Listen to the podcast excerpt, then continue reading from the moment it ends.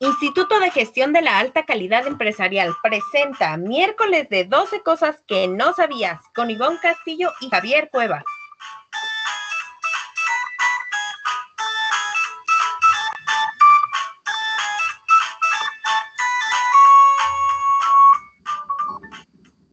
Hola, hola, ¿cómo están? Bienvenidos a en este miércoles 21 de julio a nuestro podcast de 12 cosas que no sabías. Javier, ¿cómo estás? Buenos días. Hola Ivonne, ¿qué tal? ¿Cómo estás? Muy buenos días. Hola Iván, buenos días. Hoy estamos transmitiendo desde las oficinas de IGACEM aquí en la colonia Roma. Para mí es un gusto presentar el día de hoy a la invitada que tenemos, muy especial. Ella es egresada de nuestra maestría en Administración de Hospitales del grupo de Tulancingo, la doctora Aneli Rodríguez. Doctora, muy buenos días. Para mí es, mucho, es un gran gusto saludarte. ¿Cómo estás? Hola Javier, Hola Ivonne, buenos días. Hola Iván, buenos días. Para mí, pues es un gusto saludarles nuevamente y pues muchas gracias por la invitación. Para mí es un placer poder platicar con ustedes sobre un tema que me apasiona y pues gracias a ustedes. Buenos días. Sí, justo como lo menciona la doctora, el día de hoy vamos a hablar de 12 cuidados básicos ginecológicos.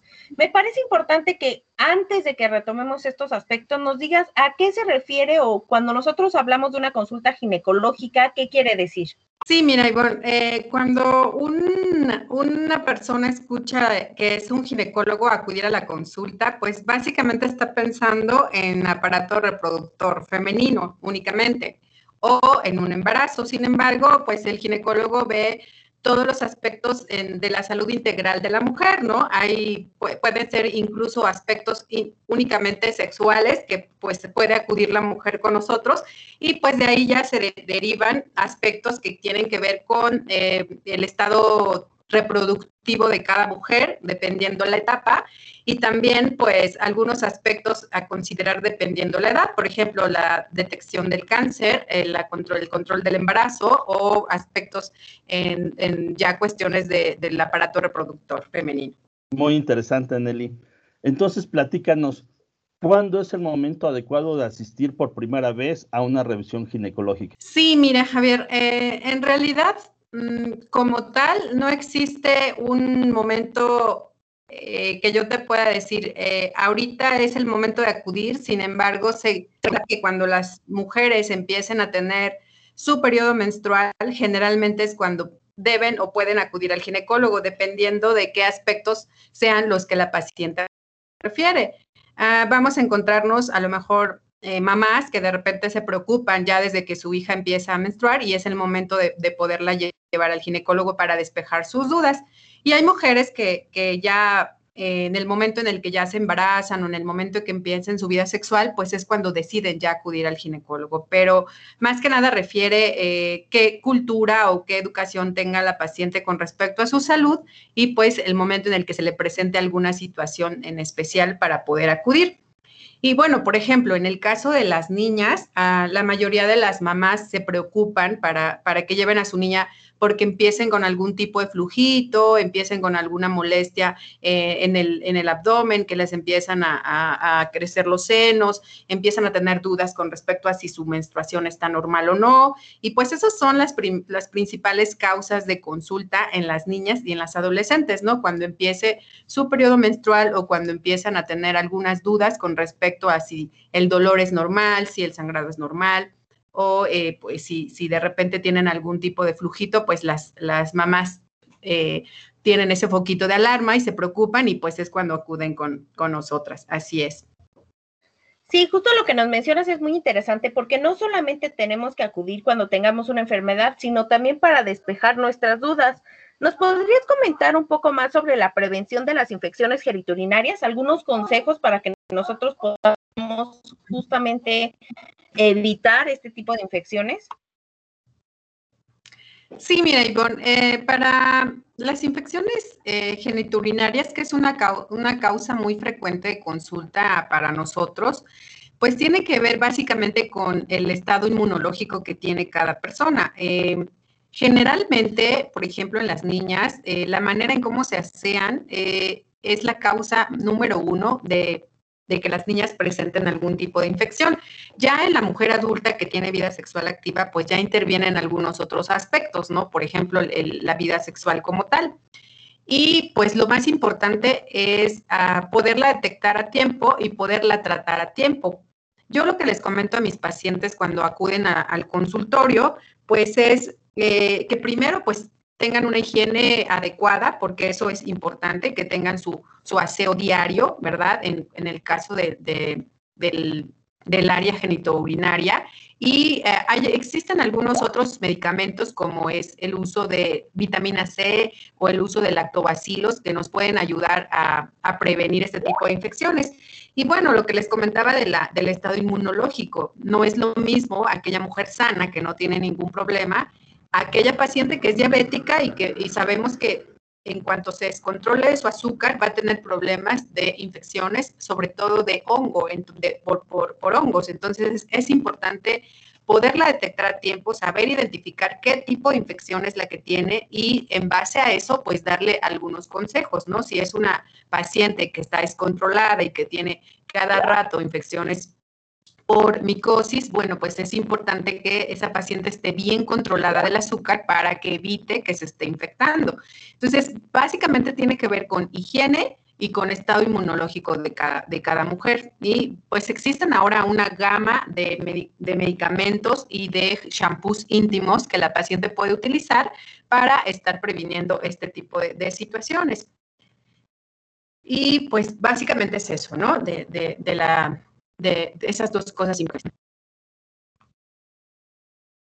Nos dice Sanelli que es muy importante asistir a la revisión ginecológica. Eh, ¿Qué nos puedes decir? ¿En qué consiste la detección del cáncer cervicouterino? ¿Cómo es esta, cómo se hace este estudio para prevenir este tipo de cáncer? Sí, eh, es uno de los aspectos más importantes en la, en la consulta ginecológica porque eh, Ustedes saben que dependiendo del, nivel cultural de cada persona, pues lo más importante es la prevención, más que el tratamiento y, de las complicaciones y ya de la enfermedad per se. Sería más como prevenir todas las enfermedades, ¿no? Entonces, eh, la detección oportuna de cáncer en, en ginecología, pues es básicamente detectar el cáncer cervicuterino y el cáncer de mama, que son los dos cánceres más importantes o más frecuentes en, la, vida de la mujer. Y eh, específicamente hablando del cáncer cervicuterino, pues tenemos en el consultorio eh, las herramientas necesarias para poderlo hacer.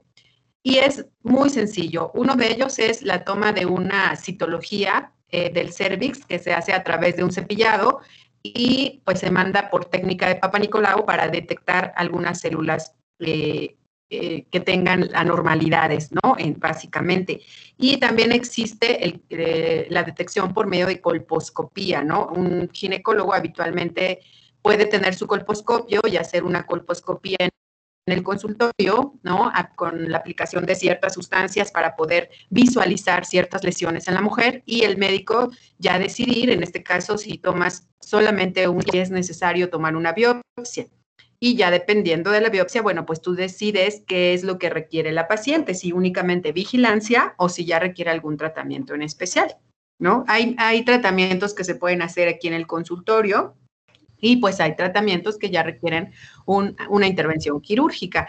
Y fíjate que es algo de lo que a mí me, me gustó de mi especialidad porque es una especialidad muy completa, o sea, tienes tanto una consulta en diferentes grupos de edades como también pues tienes eh, la manera de resolver ciertas situaciones a través de cirugía. Entonces la, carrera pues incluye eh, consulta, incluye embarazo e incluye también cirugía, ¿no? Que es algo que igual es, pues es algo de mis pasiones, la cirugía.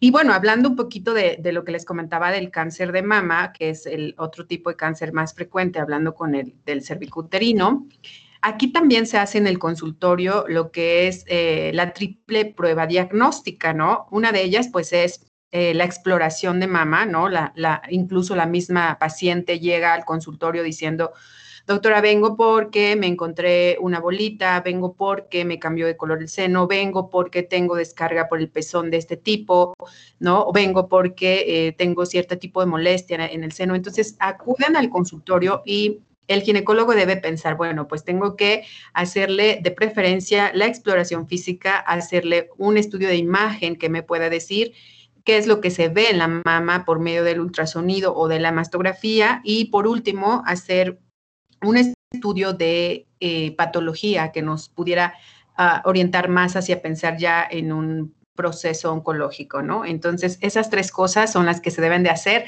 para la detección del cáncer de mama, esas tres pruebas que se hacen, eh, la exploración, el estudio de imagen y el estudio de patología, ¿no? Que también básicamente se hace con la detección del cáncer cervicouterino. Así es. ¿Nos podrías platicar un poco cuál es la diferencia de una papanicolao y una colposcopía? Porque muchas veces la gente dice, ah, ya me hice el papanicolao, pero no asociamos la importancia que tiene una colposcopía. ¿Por qué? Sí, fíjate que esa pregunta, Ivonne, es muy, muy buena porque la mayoría de las personas que vienen creen que porque ya se hicieron un Papa ya no se pueden hacer la colposcopía, ¿no? Entonces yo cuando vienen les explico, mira, esos estudios son completamente diferentes, son dos estudios distintos. Una cosa es que te tome células, las ponga en, un, en una laminilla, el patólogo las observe al microscopio y él detecte alguna célula maligna. Y otra es el estudio de colposcopía en el que yo voy a acercar la cámara con aumento, voy a aplicar ciertos ácidos y voy a detectar si estoy viendo tu cuello anormal o estoy viendo tu, tu, cuello con alguna, algún tipo de lesión que requiera la toma de una biopsia. Entonces, son estudios bien diferentes, y la paciente idealmente debe hacerse los dos juntos cuando acude al consultorio. Sí, así es, Ivonne. Sí, y eso es importante porque a veces creemos que entonces, ay, tengo que ir al Papa Nicolau y luego otra vez a la colposcopía y sufrir doble, como decimos, pero no, este tipo de estudio se puede pedir en conjunto y nos daría esta posibilidad de tener una mayor detección. ¿Nos pudieras platicar un poco sobre la vacuna del virus del papiloma humano? Sí, mira, eh, la vacuna del virus del papiloma humano eh, empezó a, establecerse aquí. Yo recuerdo que a partir del 2006 fue que se empezó a, difundir esta vacuna aquí a partir de, ese año y actualmente pues existen tres tipos de vacunas aquí en México, ¿no? Eh, existe la vacuna eh, bivalente que protege contra los dos subtipos más importantes, que son los más oncogénicos, que es el 16 y el 18. Y hay otra vacuna que es la tetravalente, que esa protege contra el 6, 11, 16, 18. Y eh, bueno, actualmente está saliendo una, una vacuna nonavalente que te está protegiendo ya contra nueve serotipos del virus del papiloma humano. Y bueno, desgraciadamente existen más de 100 subtipos del virus del papiloma, gama de, lesiones que puede estar presentando este tipo de, virus, pues es, es, impresionante. O sea, hay pacientes que afortunadamente no tienen algún tipo de este serotipo de oncogénico, pero desgraciadamente tienen la presencia de condilomas, que son otro tipo de lesiones que presentan los virus del papiloma y pues también hay que tratarlos, ¿no? Entonces, estas vacunas lo que pretenden es que la paciente tenga anticuerpos contra estos serotipos más oncogénicos y pues para poder prevenirle el cáncer. Sin embargo, no la exime de que en el transcurso de su vida sexual pueda adquirir algún otro tipo de, los serotipos del virus del papiloma que está, pues es, es impresionante, ¿no? ¿A qué edad se puede poner la vacuna? ¿Se la puede poner cualquier persona o cómo se maneja este tipo de vacuna? Sí, fíjate que se la puede poner cualquier tipo de persona, incluyendo hombres y mujeres, pero de lo que se trata es que te la pongas antes de tener el contacto con el virus para que tú creas tus anticuerpos. Entonces, es por eso que ahorita las vacunas se están poniendo en niñas, porque entre más evoluciona el, el tiempo, pues la vida sexual activa en las niñas, pues es más frecuente, ¿no? O sea, antes, este, pues no, escuchabas tanto que hubiera infecciones del virus de papiloma humano en, adolescentes y ahora es muy común presentar el virus de papiloma en adolescentes cuando inician su vida sexual. Entonces, eh, la acción de, vacunar a las niñas eh, a los nueve años, porque ahora las vacunan a los nueve años, pues es justamente para que se, estén protegidas antes de iniciar su vida sexual activa, ¿no? Entonces es, es importante aplicarla antes de que inicies tu vida sexual, tu vida sexual activa. Eso es lo ideal, ¿no? ¿Se la puede poner a cualquier, en cualquier momento, a cualquier edad, cualquier mujer? Sí, por supuesto, pero es una vacuna cara, no es barata, y entonces realmente poderte decir, pues todas vacúnense, pues realmente tú dices, vale la pena, el costo-beneficio, pues es conveniente debido a que pues ya, yo ya tengo, no sé, 30 años y tuve cuatro parejas sexuales, entonces vale la pena vacunarme ya con eh, ese tipo de contactos que he tenido, pues ya es como que dependiendo cada una, ¿no? Sí, es muy importante acudir a, las revisiones ginecológicas para detectar cualquier enfermedad o en este caso el, cáncer. Eh, pero entonces, ¿cada cuánto tiempo se, cada cuánto tiempo se debe acudir a la, revisión ginecológica o a consulta ginecológica? Sí, mira, Javier, es, es, individualizando cada caso, ¿no? Porque, por ejemplo, yo voy a poner el ejemplo de una mujer que tiene lesiones por virus de papiloma humano en el cervix y que tú tienes que estar vigilando, esa paciente le tienes que estar diciendo que cada seis meses tiene que acudir contigo para estarle vigilando el cervix, hacerle cierto tipo de estudios y pues, pues no dejarla, ¿no? Porque esto puede evolucionar hacia una lesión premaligna y pues hacia un cáncer in situ.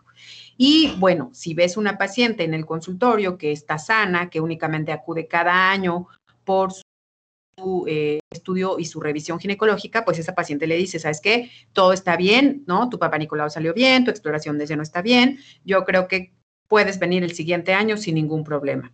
Y dependiendo la edad, también vas a estar eh, diciendo a la paciente cada cuándo tiene que hacerse estudios. Actualmente ya eh, la mastografía en una paciente sana que no tiene lesiones, la puedes estar haciendo cada dos años, ya no es necesario hacerla cada año. Entonces, hay, pacientes, por ejemplo, en un ejemplo, en embarazadas, ¿no? Que se supone que, tienes que estarlas viendo constantemente. A, lo mejor alguna de ellas va a tener descompensación o va a tener descontrol y la tienes que estar viendo cada 15 o cada semana, ¿no? Entonces, el, el poder individualizar a cada una para decirle cada cuándo tiene que acudir es, es muy importante. Sin embargo, si, si tú me dijeras, bueno, ¿y cuál es el parámetro? Pues sería una vez al año hacerse su Papa Nicolau y su colposcopía para estar en, revisión y estar, pues, estar bien, ¿no? Ese sería lo, ideal. Y bueno, pues, por ejemplo, si estamos hablando de que, de que la paciente tiene que acudir cada año, pues muchas mujeres, eh, hablando específicamente de la menopausia, piensan que por el hecho de que ya dejaron de menstruar, ya no pueden acudir al ginecólogo o ya no, pues ya no tienen a qué ir ir. Sin embargo, ustedes saben que este tipo de situación, hablando específicamente como tal del síndrome climatérico, porque menopausia significa que se te fue la menstruación o que ya no estás menstruando, ¿no? Más sin embargo, síndrome climatérico se refiere a todas esas situaciones o aspectos que conllevan el que tú ya dejes de menstruar. Ya estamos hablando de situaciones desde que la paciente por falta de estrógenos empieza a tener insomnio, empieza a tener bochornos, empieza a tener depresión, empieza a tener disminución de la libido, empieza a tener resequedad eh, vaginal o incluso resequedad en toda la piel y pues empiezan a, a, aparecer cierto tipo de situaciones como la osteoporosis, el aumento del riesgo cardiovascular. Entonces, la paciente aunque esté en menopausia, tiene que seguir acudiendo a revisión, ¿no? No nada más para calmarle sus síntomas, ¿no? Tal vez, sino para detectarle a lo mejor a tiempo un problema ya de osteopenia o de osteoporosis, que es lo que más comúnmente causa la menopausia, ¿no? Entonces, es, es importante por eso. Oye, ¿y nos puedes platicar un poquito sobre el control prenatal que tiene que llevar una persona desde el momento en que se da cuenta que está embarazada? Eh, ¿Cuál sería el control o cómo lo manejaríamos? Sí, mira, el, control prenatal debe de ser más bien desde que tú piensas embarazarte. O sea, tú como pareja o como persona, lo ideal es que planees, que digas, ay, pues ya como que ya llevo un año o dos de casada y pues como que ya quiero embarazarme. Entonces, ese sería el ideal momento para acudir con el ginecólogo y decir, ¿sabe qué? Queremos embarazarnos, queremos que estemos, que estemos sanos, estemos bien y que nos diga si, si, si hay que tomar algún medicamento para hacerlo. No, eso es lo ideal, Ivonne. Sin embargo, pues tú sabes que aquí la mayoría es así como de, ay, ya pasó, y bueno, pues entonces ya estoy embarazada y ya acudo al ginecólogo para que entonces ahora me diga qué hacer. Eh, me llama la atención cuando dices que acudan, y eso es importante, porque muchas veces creemos de, ah, pues yo como mujer me quiero embarazar, nada más yo voy, cuando existe toda una serie también de elementos importantes en el caso del varón, como pueden ser vitaminas o estudios que tendríamos que hacer, no solamente hablando de infertilidad, ¿es correcto? Es correcto, Ivonne. Fíjate que la mayoría piensa que la mujer se embaraza sola, ¿no? Prácticamente, ¿no? Y no que es una pareja, justamente, ¿no, Javi? O sea, somos dos, ¿no? Entonces el hombre piensa que pues está totalmente sano y está súper bien y a veces las situaciones que se presentan en los embarazos por situaciones de eh, el origen paterno, ¿no? Más que materno, ¿no? Yo conozco casos en los que las pacientes abortan por problema más del esperma que por problema del óvulo. Entonces, eso que les digo, acudan, pues sí es importante. Digo, ustedes este, viven en la Ciudad de México, allá tienen un poquito más de cultura de decir, pues vamos a embarazarnos juntos y vamos a acudir al ginecólogo, ¿no? Yo estuve, tuve la, fortuna de dar consulta allá y la verdad sí cambia mucho en cuestión de provincia aquí.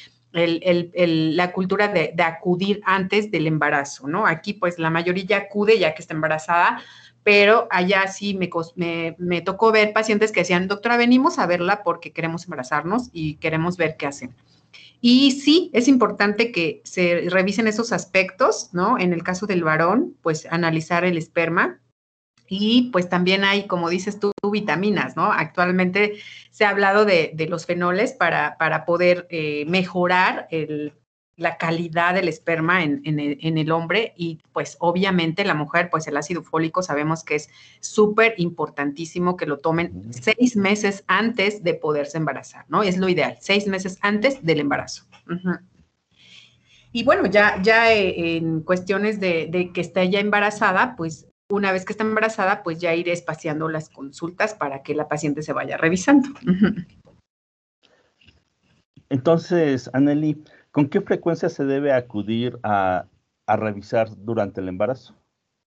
Sí, y mira, aquí generalmente la norma es como un poquito cuadrada. Nos dice que la paciente durante el trimestre tiene que ir acudiendo cada mes a la consulta embarazada, cada mes, cada mes. Y una vez llegando o pasando ya el segundo trimestre, vas a ir espaciando a la paciente a lo mejor dos veces al mes que la vayas viendo. Y ya cuando está en las últimas semanas, que la paciente ya tiene 35, 36 semanas, tienes que verla cada semana, ¿no? Porque se supone que ya está llegando al término el embarazo y tienes que estar vigilando con más frecuencia algunos eh, datos de alarma, por ejemplo, ¿no? Entonces, cuando la paciente acude con, nosotros al, al, consultorio, tienes que irle definiendo en qué etapa puede acudir a urgencias eh, dependiendo de las semanas que tenga. No es lo mismo una paciente que tiene dos meses de embarazo, aquella que ya tiene ocho y que presenta algunos datos de alarma. Entonces, tienes que definirle, mire señora, en el primer trimestre, si usted bueno, trimestre me refiero que tenga uno, dos o tres meses, ¿no? Si yo le tengo que decir, mire, si usted presenta sangrado, si usted presenta dolor, es el momento de acudir a urgencias en ese momento. Pero si es una paciente que ya está a punto de parir, ¿no? De que, de que ya sea el momento, le tengo que decir, mire, si tiene, si nota salida de líquido, ¿no? Puede ser que se le hayan roto las membranas, si tiene presencia de moco con sangre, puede ser que ya esté expulsando el tapón mucoso y sea el momento de acudir ya para revisión. Si tiene usted alguna molestia de dolor de cabeza, zumbido de oídos, eh, mareo, pues puede ser que tenga algunos datos iniciales de preeclampsia, que es importante que también la paciente los tenga presentes.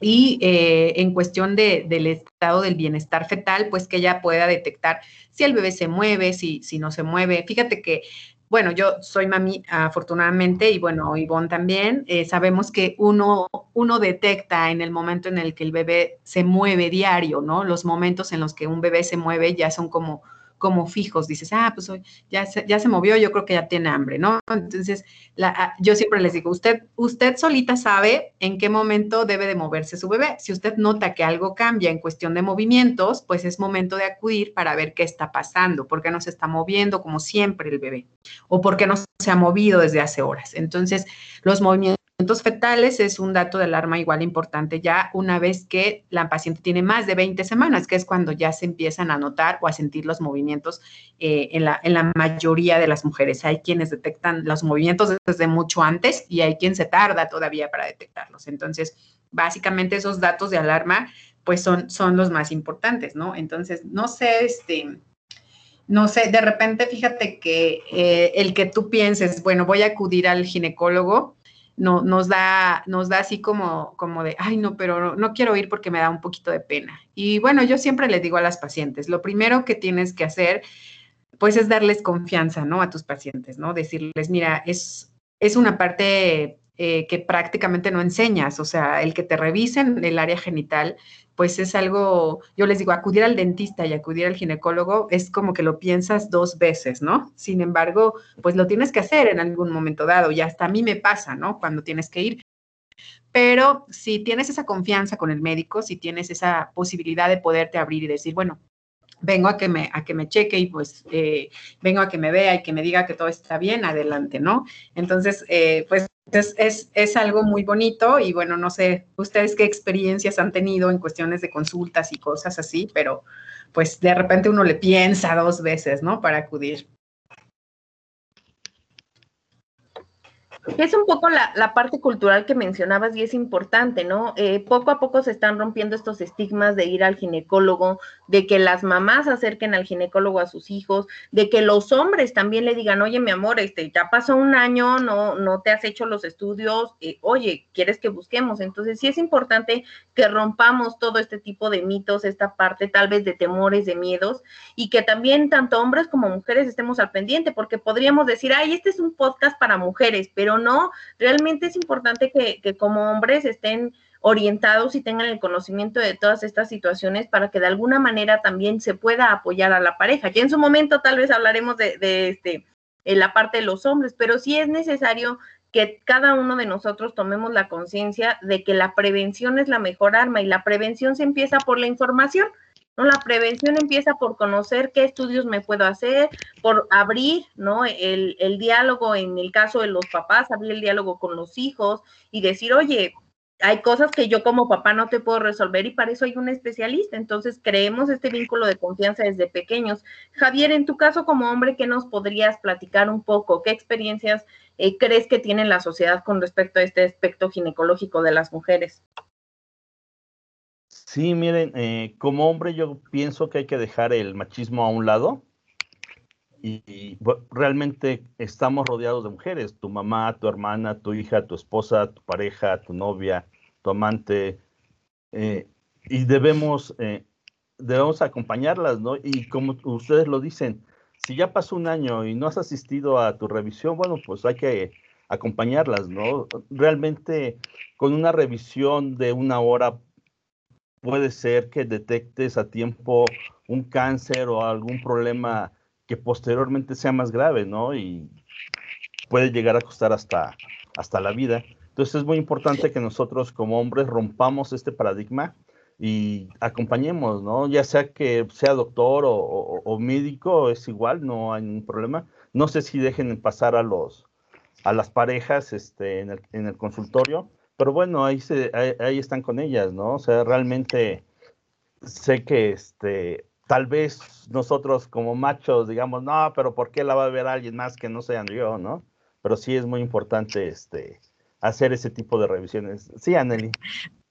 Fíjate que eso que dices sí es muy cierto, muy, muy, muy cierto, Javier. Sin embargo, eh, pues yo trato, trato de darle esa confianza a, la pareja porque no, no siempre, pero la mayoría de veces sí acuden en pareja y yo siempre le digo, si tú gustas que pase tu esposo y vea, no tengo ningún inconveniente, y fíjate que eso les ayuda porque hace, hacen una especie como de, ay, pues pobre, o sea, ¿cómo, cómo estás sufriendo? Eh, yo te acompaño, o sea, por lo menos anímicamente yo estoy contigo, ¿no? Eh, y es importante que vean ellos. Yo tengo en el consultorio la, la, cámara y pues ellos pueden observar también todo lo que le estoy haciendo en ese momento a, a su pareja y eh, pues es importante que ellos también eh, apoyen un poquito, por lo menos eh, te digo, o sea, ellos no van a, sentir nada, pero anímicamente las mujeres se sienten mejor, o sea, eso sí lo he visto, ¿no? Como que dicen, ay, mira, este, me hizo esto, me hizo lo otro, y, y, cuando les doy los consejos, pues es para los dos, ¿no? Si les digo, por favor, ahorita no vida sexual porque pues acabo de aplicar un medicamento. Y eso es muy importante. Las pacientes se sienten tranquilas y se sienten en confianza en eso. Y eh, algo que también comentabas con, respecto a, los tabús y eso de que por qué me va a ver o, algo así, muchas pacientes tristemente, la verdad, empiezan a tener problemas em, en el seno o empiezan a tener problemas en el área genital y por pena no acuden inmediatamente. Entonces, eso de la prevención te digo que es sumamente importante. He tenido pacientes, desgraciadamente, que cuando vienen ya es porque tienen instalado un cáncer ya avanzado en la mama o tienen un cáncer ya avanzado en, el cervix, ¿no? ¿Y por qué? Porque les pregunto, ¿cuándo fue su última revisión?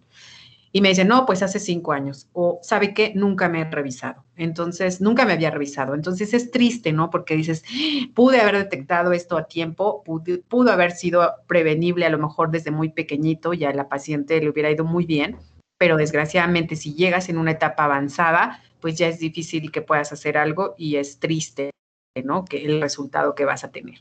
Entonces sí. Y la parte de la, autoexploración, ¿no? También es importante porque muchas veces hablamos de, ok, voy a revisarme, pero todo empieza por conocerme. Si no conozco mi cuerpo, eh, yo he tenido igual casos de personas que nunca se han visto en un espejo, ¿no? O no conocen su propio cuerpo y entonces no saben detectar una normalidad, no se tocan con frecuencia los senos y entonces no saben si esa bolita era normal o no. Entonces también invitar esta parte de la, de la autoexploración es importante.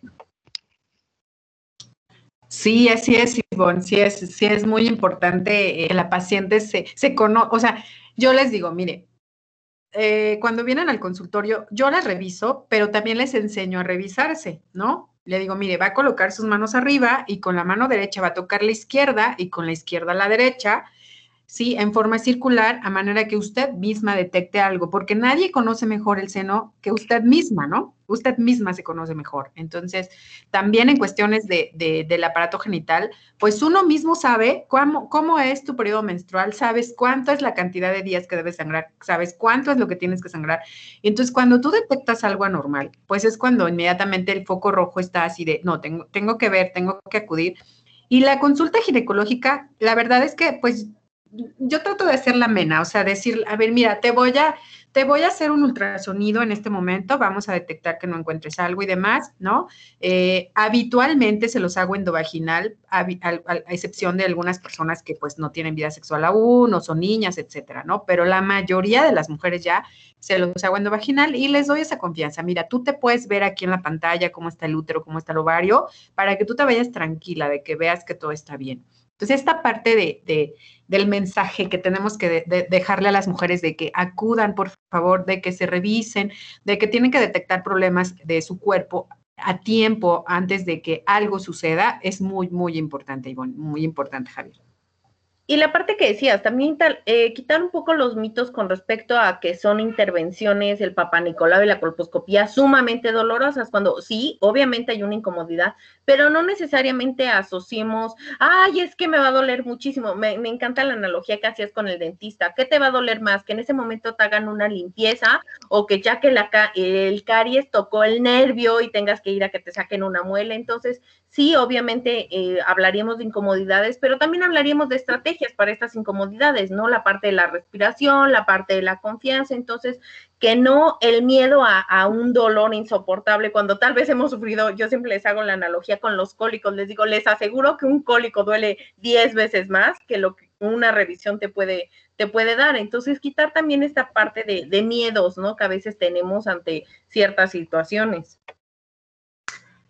Sí, sí, sí, sí, así es. Fíjate que tiene que ver mucho a lo mejor la manera en cómo hagas esa revisión y qué tipo de espejo a lo mejor estés utilizando, ¿no? Porque sabemos que hay un tamaño y a lo mejor el hecho de que tengas de un solo tamaño, pues, pues eso es lo que causa la incomodidad a la paciente, ¿no? Entonces tienes que valorar qué tipo de paciente tienes y qué tipo de espejo vas a poner para que cause menos molestia y sea un poquito menos molesto, ¿no? No duele, la verdad es que yo siempre les digo, mira, no duele, sí molesta, es incómodo, pero vamos a, hacerlo de una manera que no te sea tan, tan, tan incómodo. Entonces, sí, por eso es importante la confianza, ¿no? Yo, insisto en eso. Sí, muy bien, Anneli. A nosotros nos da mucha, mucho gusto el que hayas participado el día de hoy con nosotros y conocer todo este aspecto del cuidado ginecológico, tanto para las mujeres principalmente y para nosotros los hombres, acompañarlas y también tener esa, ese tacto o, esa, eh, detectar a tiempo si siento algo que no debe de ir en, eh, por ejemplo, en el seno, ¿no? O sea, una pareja te puede tocar, puede este, hacer también contigo la, la, exploración y nosotros si detectamos también una bolita, como dices, pues también comentarlo y también eh, insistir para que acudan con, con ustedes a la revisión.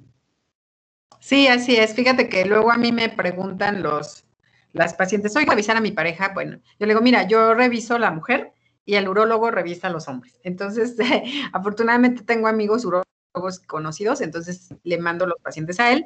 Ya en su momento, como dice Ivonne, ya, ya hablarán específicamente de situaciones relativas hacia el hombre, pero pues esperemos que este, eh, este tipo de charla pues les ayude a, la gente que escuche el, podcast y, pues yo quiero agradecerles a los dos por la distinción que me hicieron de invitarme.